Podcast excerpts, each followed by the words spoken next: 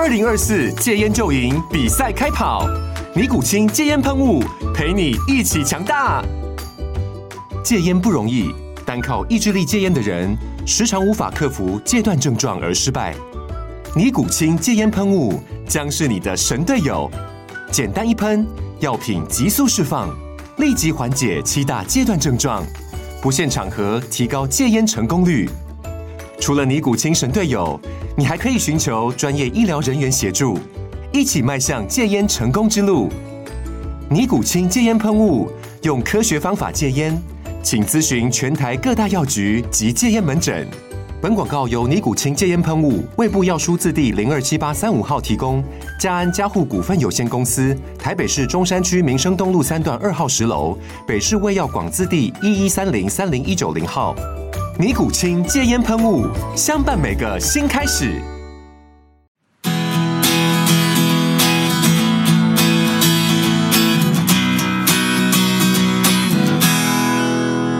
大家好，我是郑轩妈妈。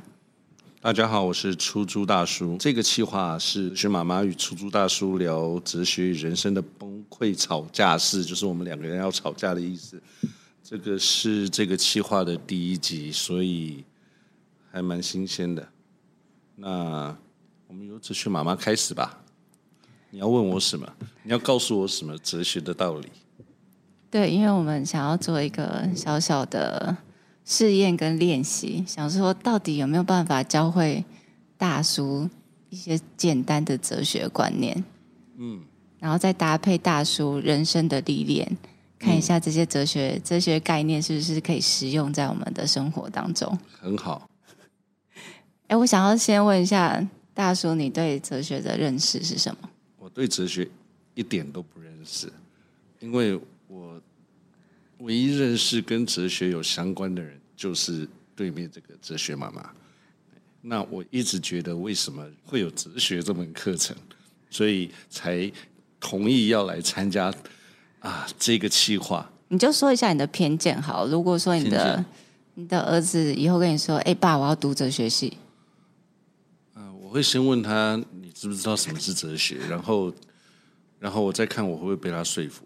我自己觉得哲学就是，哎，我不知道哎，我觉得哲学就是辩论哎，就是讲一堆讲一堆道理，但是还蛮厉害的道理的样子。那他到底真的有什么用？我我我我也不知道。哇，你真的是一张白纸哎！对，这真的是白纸啊。那我们今天就是从最基本的小小的哲学活动开始，如果。就是我们一起听这个节目的朋友们，我们也可以拿起手边的纸啊，或者是 iPad。那等一下呢，我会讲一个就是关于哲学的小故事，然后我会就是用用讲的嘛，那就要请大叔把这个小故事画出来。我要画，对，你要画小故事。为什么没有人跟我讲我要画小故事？我现在告诉你了。哦，oh, 好，准备好了吗？你要从我的画告诉我那个。我在想什么的意思吗？没有啦，欸、就是我画我我现在画画很烂呢，只是想要整你而已。对，我也觉得，难怪你拿了一个白板在我旁边。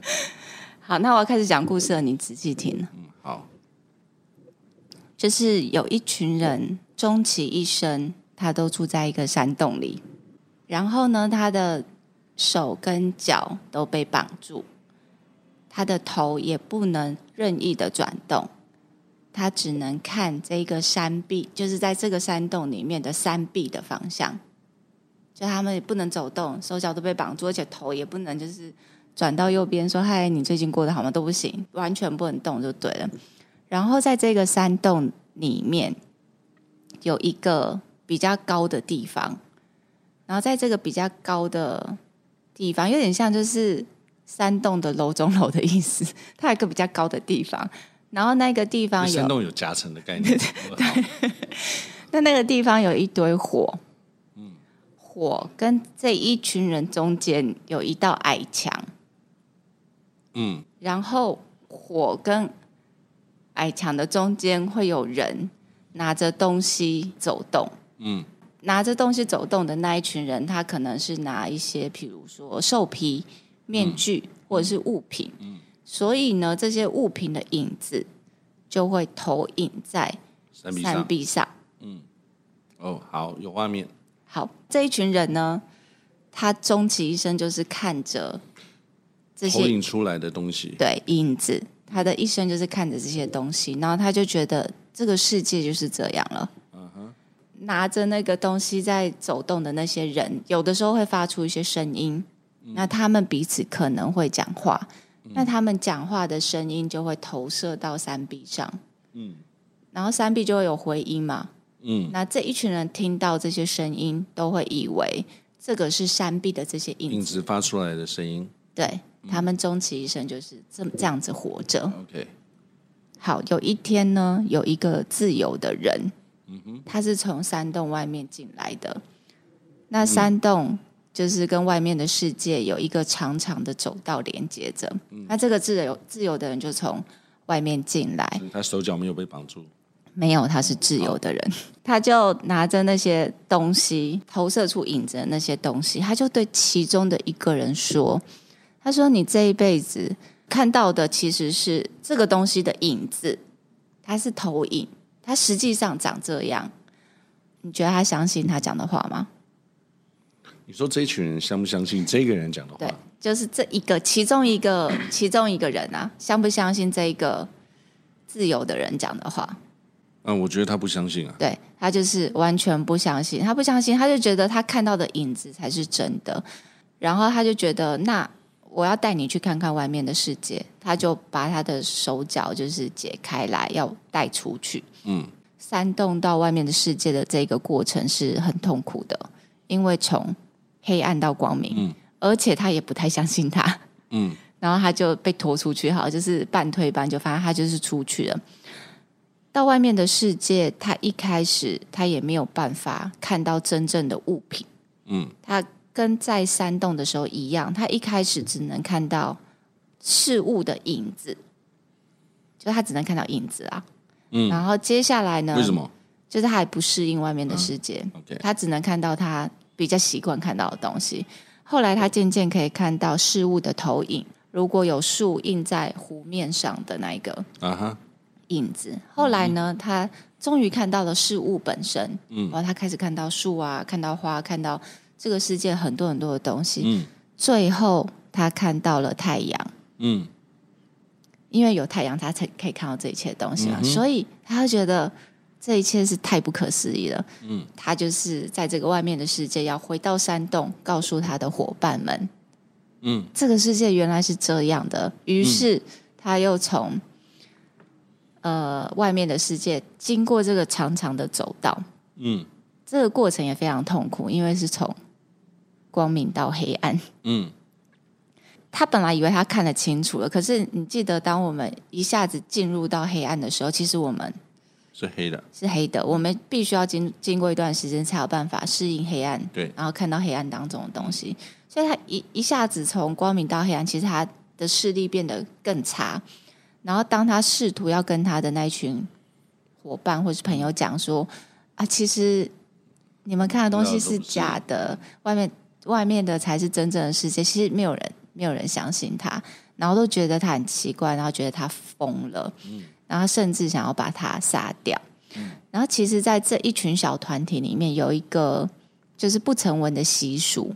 这习俗就是，呃，如果在这一群里面，如果有一个人。他可以猜到下一个会出现什么影子，就是有点预言呐、啊。因为毕竟他一生都在那边，也会有一点无聊。嗯、他可能哦找到一个规律，对，找到一个规律。他如果可以猜出下一个影子的话，他就可以得到最高的荣誉。嗯，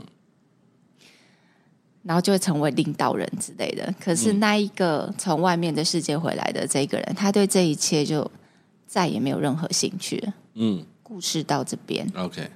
这边有几个蛮重要的东西，嗯、然后它都稍微有所象征。嗯，那我们来考一下大叔。好，你觉得这个火，对，以及锁链，就是被绑住他们的东西，绑住他们的东西，嗯、以及就是拿着物品在火堆前面通过的人，嗯、对。这些东西，然后还有影子啦，还有山壁上的投影，这些东西象征着什么？在日常生活中，你把它在这个场景转换到我们的现实世界，嗯，你觉得，比如说，那我就像是我举个例子，就是如果这群人是小孩子的话，我觉得这些拿的东西晃来晃去，就是他们爸妈想要给他看到些什么东西，然后要告诉他这些才是我们认为对的世界。对，那也许在这些爸妈的眼里，那个进来的这个自由的人，他代表一个。外力的干涉，你要来影响这些，你要来影响我的小朋友。那所以对我来讲，这个是我某一个地方想到的东西。但是如果反过来，我觉得我应该是那个自由的那个人，所以我再套回我刚刚觉得这些人，我就会觉得不，我不是来影响你们这些，是你们太束缚了这些小朋友。你们不应该只给他看到你想看到的，你要让他去看到你。对，反正就是双重人格，就对了。你说我吗？搞不好，就是你一开始就觉得就是要控制这些小孩，然后外来的那个人是我介入的力量不好，但是其实你又觉得你是那一个介入的力量。对，其实没有没有没有，一开始应该是说，我觉得上面那些人是那样，但是我并不觉得那些人是对的，所以我觉得我其实是那个进来的那个人。所以在在你成长的过程当中，你有一点类似像这样子的经验吗？还好哎，我没有。嗯，所以你这个这个这个想法是，这个想法是我刚刚你后来问我以后，我去把它啊，我去把它转换成这样。可是你前面在讲这个故事的时候，其实我是把它放更大的，我是觉得是这个社会，嗯，我是觉得是这个社会。例如说，其实这个社会某个程度，我觉得。就是有一群人在上面放一些东西给底下的这这群人看，让你看到你你们认为你应该看到的。例如媒体好了，对，例如媒体，例如政党，其实这些底下的人他都被绑架了，他们自己不知道他们被绑架了。但是要有人进来告诉他说你们被绑架了，但是这些人他终其一生都活在这个地方，他就好像。一万个人里面有一个人是正常的，另外九千九百九十九个都是神经病。那请问哪一个人是正常的？我以前常常在问这个问题。所以，如果是从一个社会的角度，你觉得你是那个自由的，还是其实你是坐在那边的人，或者你是一个比如说操弄别人的人？其实我觉得。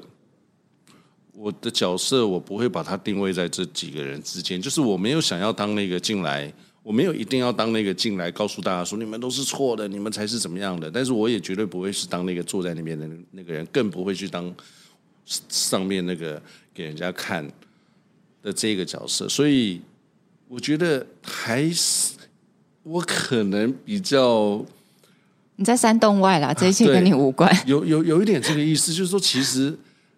山洞外有另外的那一群人，对，但是不是每一个人都会跑进山洞来告诉这群人说你们是错的。我我可能没有的那个，你知道，没有那个那个动力动力，或者是这么伟大要进去做那个人。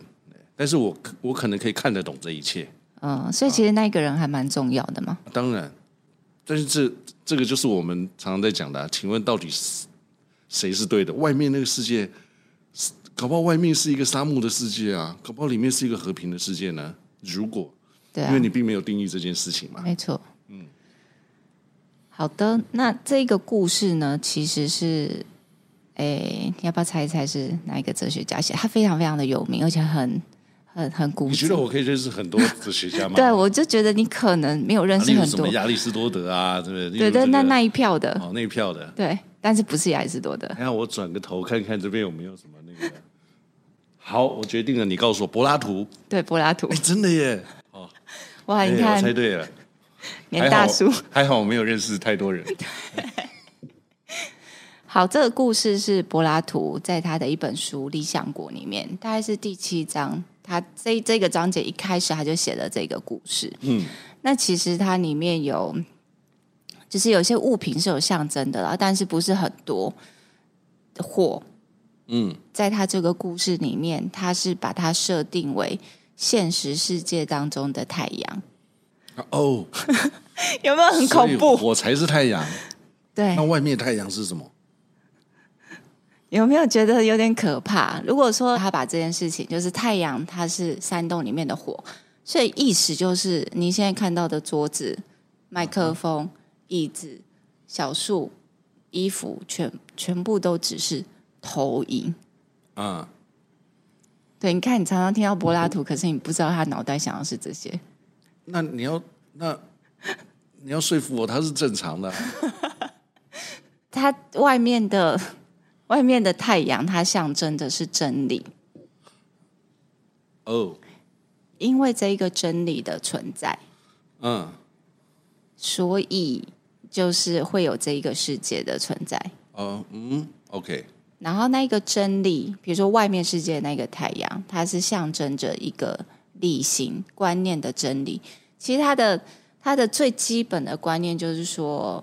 你看到的现实世界，我们先所谓讲的现实世界，就是有有东西、有物品，物体对，有物体的世界。这个现实世界，它存在在这里，但是它还有另外一个世界，叫做理性的世界，或者是观念的世界。所以你现在要告诉我，就是一个实体店面跟 购物的概念吧？哎 哎、欸，不对，不太一样。对，好，就是那个理性，就所有的。这边的东西都是存在在那个理性的世界里面，然后他们他们才是完形，就是完美的存在。嗯、然后我们只是影子，嗯，就像物品本身有物品的存在，那在在山洞的那一群看到的只是影子。嗯，好，我只能嗯，但是我还没理解这件事。所以，所以那就等于说，这个世界的几乎所有的东西，它都是一个，它它不是。这个东西的本质，它只是一个影子，只是一个投影，就是它是一个现象的世界。我们要追求的其实不是这个现象的世界，我们是要认识这一个投影、这个影子或这个物品，它背后的真理是什么？OK，对，可能原本的一般人都是活在这个现象的世界、这些物品当中，但是并没有思考说这一个。物质世界的背后，它的那个超越物质的本质跟真理，柏拉图把这一个一个在黑暗里面的人，他转向走向光明这件事情，嗯，他用一句话来形容，叫做灵魂的转向，嗯、就是说我们观看的观看。嗯，我打个岔，你看哲学多难懂啊，我都只能嗯，我连想要回回一个说，我都还不知道怎么插入。到底那个柏拉图外面的真理跟太阳有什么关系？它就是一个隐喻啊，就是一个故事啦。对，那他告诉我说，这里头的火其实是啊，太阳其其实是我们现在不是说其实啦，就是对他来讲是山洞里面的火，山洞里面的火其实就是太阳，太阳。所以你现在就是活在一个假的世界。投影的世界，而且是复制的，它是复制一个完美的世界。好，但是我们我我还没有 catch 到，那他要告诉我的是什么？对，这就是我现在要讲的。你刚刚讲了那么久，你还没讲到？没有，他讲的就是其实最重要的就是观看，Okay. 就是我们看观看的方向要有调整。那这个调整，他把它称之为灵魂的转向，就是我们不再看到只是物质的表象。或者是现象跟表层，嗯、我们必须转向去看到它更真实的理性世界的那一面。好，然后这件事情要怎么样可以达到灵魂的转向？就是你观看的方式或是角度是完全不一样的。他认为是教育，哦，所以他后来开了一间学校嘛。嗯，对，他觉得只有教育可以做到。让大家从透过学习的过程看到事物的本质。好，但是问题是，他认为事物的本质，他想要告诉他想要教育人事物的本质，就是不要迷不要迷失在这些表象。比如说，我们哦，为了这些物质啊，或者是为了这些，可能它是一个虚幻的东西，可是我们浪费了我们。OK 的全部的生命在争夺，或者是在追求，或者是甚至就像那一群人里面，他不是有一个，他可以预言预言出下下一个影子会出现什么，他就可以成为那个领导人。就是他他他不要盲目的只是要去当那样的人。对对对，然后得到最最高的荣誉。OK，对，其实他他这个故事比较像是一个，就是敲醒。敲醒说：“哎，我我难道就是像那一群人一样活在这个世界，然后去追求这个影子吗？追求这个投影吗？嗯哼。那我有没有可能去过一个更自由的人生，而不是被这个物质世界被捆绑、被限制住的？那同时呢，这个是另外的延伸啊。比如说，我们刚才还没有聊到那个捆绑，捆绑住这一群人的东西，到底是象征的是什么？”对，他被绑住了。有时候我们并不是被动被绑住，被外面的被其他人绑住。其实我们很多时候都是被自己绑住。嗯，例如我只看我想看的，是我只听我想要听的，然后我的思想、我的习惯、我的喜好都有可能成为我的束缚，因为我不会再去转头看其他的东西了，因为我只想看这个方向。所以他的世界就只会局限在这个方向，就算都是他喜欢的。那我们不是说哦，你不能 follow 你的喜好，嗯。可是有的时候，你的喜好，或者是你的坚持，或是等等，它有可能会成为一个限制。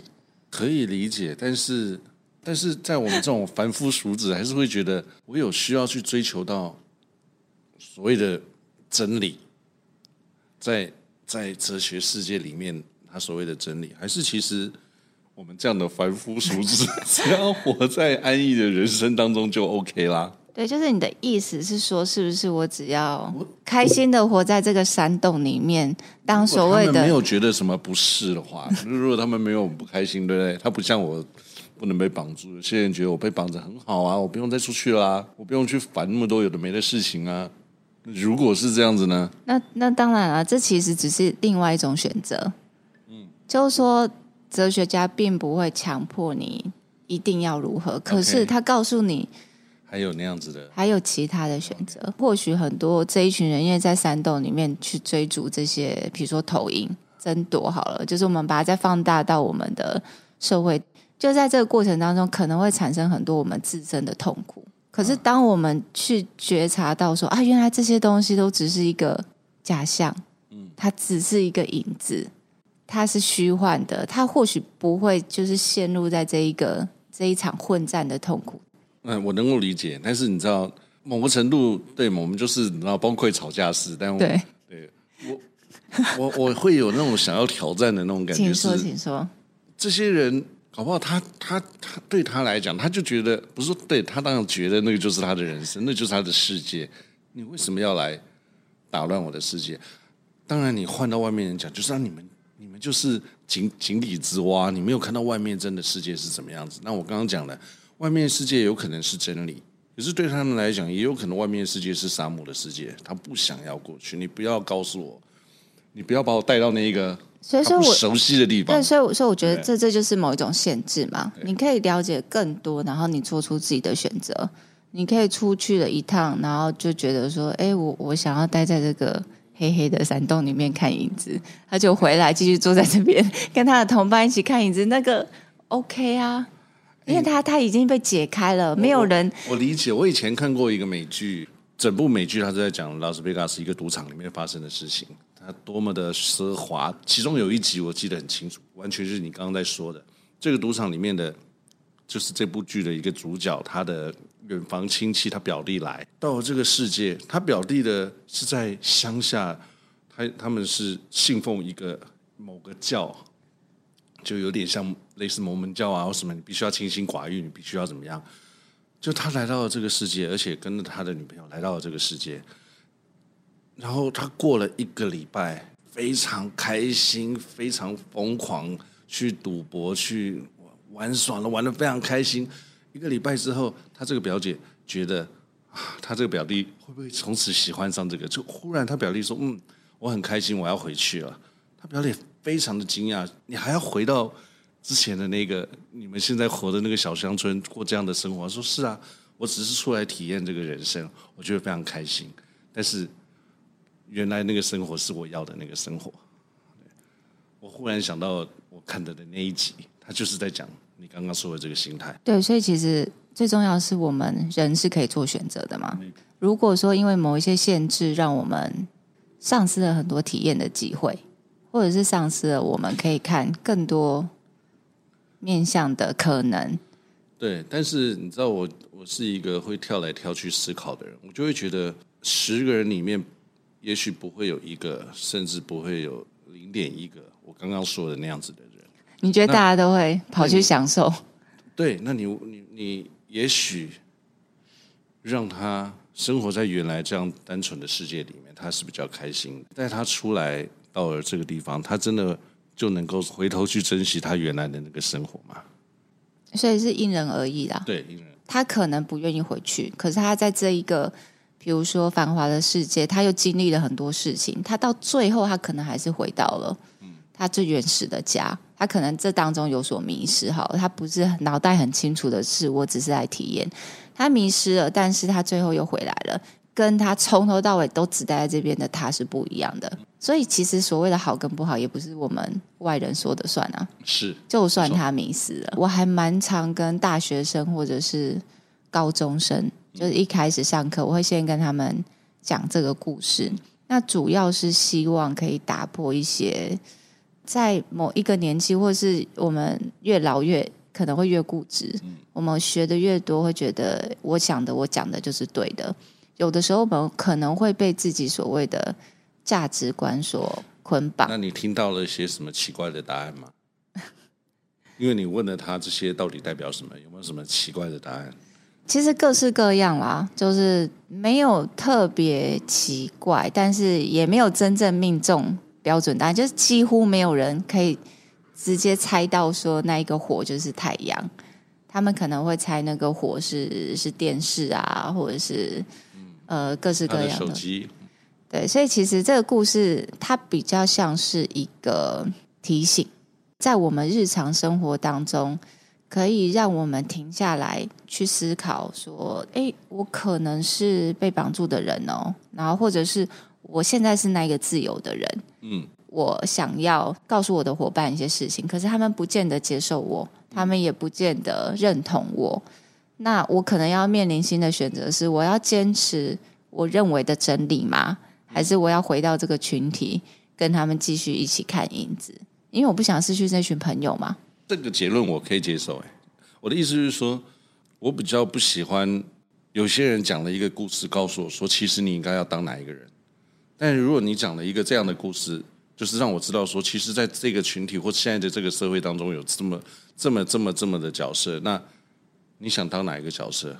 但是你必须要理解，你其他这些角色分别是在什么样的位置上。你不见得要当那个进来把所有事情摊开的那个人，或者也许你听完这个故事以后，你觉得嗯，就像我刚刚说的，也许我只想要当那个就坐在那边，我不用想这么多事情，你就是告诉我，我该看什么电影，我该看什么影子，你让我看吧。一定也有这么多这些人吧。那或者是他正为了很多影子在痛苦的人，或许对他来说，他可以稍微有一种其他的想法，就是不再被被这些影子的追逐或者是折磨。好啦，其实我还是我我听完这个故事，我觉得我某个程度还是会有点悲观，是我觉得现在的社会很多大部分的人都是坐在那边看那面山壁的人，看着别人要让他看什么东西。所以，其实我真的觉得那那些拿着物品的人，真的就很像媒体啦。是啊，就是他们决定，或者是不要讲政府好，就就讲媒体好了，就是他们决定，他们想让人们看些什么东西，对他们想要报什么，然后我们就接受什么。一天影响不了你，十天我就报；十天影响不了你，我是一百天我都一直报。对，总有一天我可以影响你。有时候我们真的不能这么相信。是，我一直都这么认为。你觉得、嗯、这个柏拉图理论对你的生活是有所有帮助的吗？还好哎，我所以还好，是因为我一直觉得我我是一个哦，我可以接受，我可以试图去理解。那你说对我有没有帮助？我觉得还好，因为我。我还是一个会照着我自己的方式去做选择、去做去过生活的人。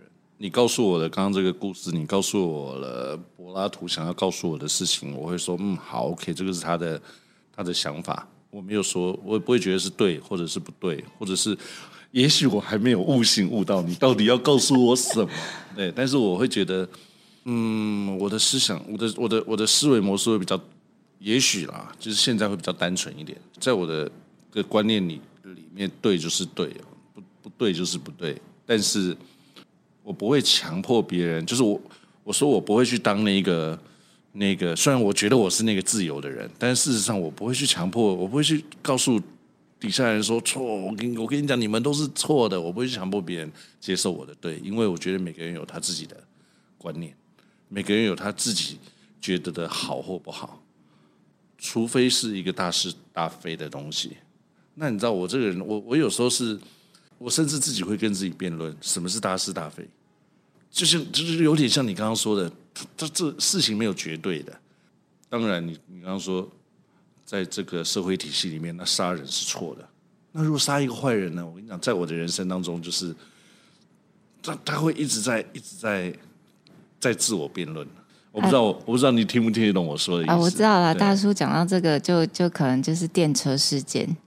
你应该是没听过电车事件，可是电车事件要聊的有点久，所以我们可以留到下一集。一 OK。那今天呢，就是讲了一个柏拉图的故事给大家听。嗯、那如果我们从来都没有想过这件事情，或者是哎觉觉得我现在看到的一切都是真实的，或许我们可以有所保留。那这个保留是给我们更多的可能性。嗯。然后这个保留也是让我们不要太容易被自己限制。我们先不要。说限制我们的那些人事物啊，爸妈限制我们一定要干嘛，要读什么科系，或者是媒体提供给什么东什么东西给我们看。我们先讲，我们不要被自己说。嗯，对，我觉得这个很重要，哎，嗯，这个也是我现在一直给我小孩子最重要的观念。嗯，就是我觉得现在小孩子好容易被媒体影响。总统大选的时候，媒体做了非常非常多的事情。到我们这种做家长的，我们的小孩又到了那个一天到晚在看。看看 YouTube，看看这些媒体，对，然后回来他会告诉我什么，他觉得什么样是对的，这个人不 OK，这人怎么样，我就要自己去思考，我到底要当怎么样的家长？我要去告诉他说你是错的吗？我要告诉他说不，你要接受我的观念吗？对，最后我还是选择那个，我告诉他说你要有自己的想法，你要自己去判断，而不是你不是电视里的。那个人告诉你什么是对的，什么是错的，那我得很用很花很大的力气，很多的时间，我我觉得我应该要 focus 在这一个点，告诉他自己判断，自己判断，自己判断。举了一些例子给他听以后，他就会知道，OK，好吧，诶，其实并不是他想到的，并不是他看到的，就是对的。没错，所以今天大叔讲到了一个重点啦，不是说我们看到的事情。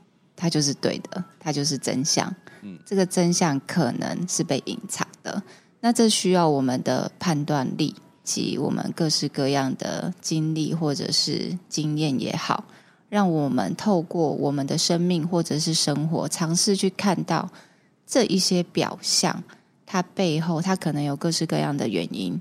就是他有他背后真实的那一面，我们都要能够试着去看到他，而不是只有看到他表象那个样子。嗯，不然我们很容易会因为对我喜欢这个人，或者是我不喜我不喜欢那个人，因为我喜欢他，所以我接受他的价值观，那就是被自己的喜好所限制。我们可以有自己的喜好，可是我们也有自己的判断力。嗯，希望可以透过这个故事，至少给比如说还正在学习的孩子们。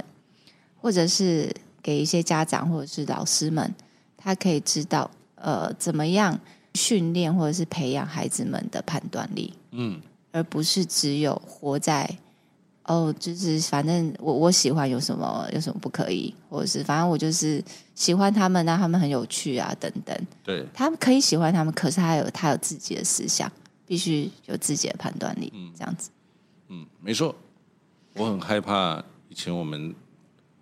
我那个年代，年轻人最常讲的就是，只要是我喜欢，有什么不可以？但是其实我很想告诉他，还是有很多不可以。你作为媒体，你要告诉他们一个观念，你还是要给他们一个正确的观念，而不是没有没有限度的观念。反正就是跟大家分享啦。好啦，很棒的一个经验。对，那经过其实有那么一点小期待，看看下一次的故事是什么。对，就是经过我们很多不断的哲学轰炸之后，不知道在我们第三十集，我们可不可以看到一个哲学的大叔？嗯、他就不会叫出租大叔，他就会叫做坐在山壁前面的大叔。好，那我们今天就聊到这里喽，跟大家说拜拜，拜拜，拜拜。